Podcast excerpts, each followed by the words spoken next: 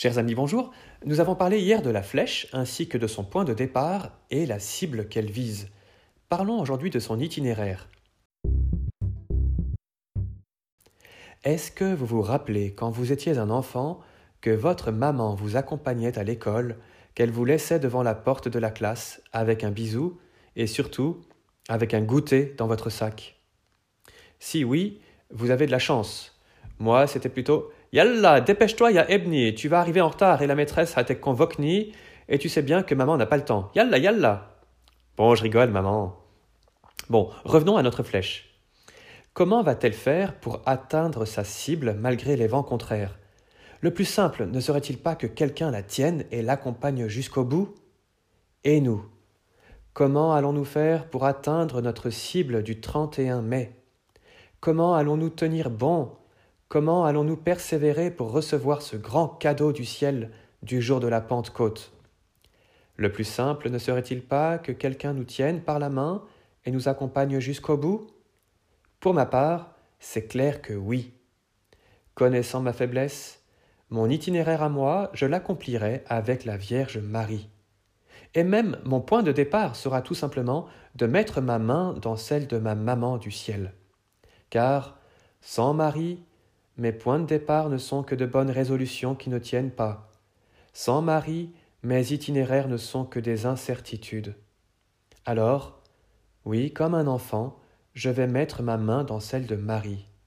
Oui, comme un enfant, mais pas comme n'importe quel enfant, comme l'enfant Jésus lui-même, car le Fils de Dieu lui-même a choisi Marie comme mère en ce monde.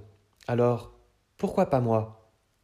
Si je veux vraiment recevoir l'Esprit Saint, pourquoi ne pas être accompagné par celle qui connaît l'Esprit Saint?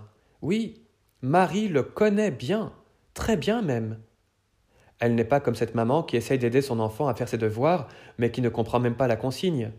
Marie comprend la consigne et elle nous la fait comprendre. Au moment de l'incarnation, l'ange lui avait dit L'Esprit Saint viendra sur toi, et la puissance du Très-Haut te prendra sous son ombre. Au pied de la croix, quand Jésus remit son esprit, Marie était là. Au cénacle, quand les apôtres attendaient le Saint-Esprit, Marie était là. Au jour de la Pentecôte, quand les apôtres reçurent le Saint-Esprit, Marie était là. Et moi, je me passerai d'elle? Oh, quel insensé Certains répondront peut-être, mais il n'y a qu'un chemin, c'est Jésus. Oui, c'est vrai, mais là encore, ce chemin, Marie le connaît, par cœur même. Alors à nous de choisir.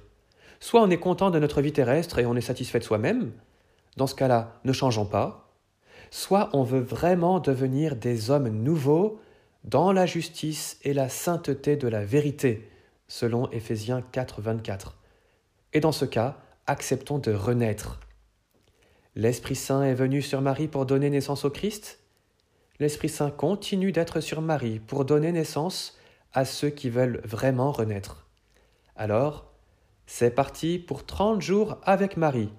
Elle ne nous décevra pas. Grandissons dans notre dévotion envers elle.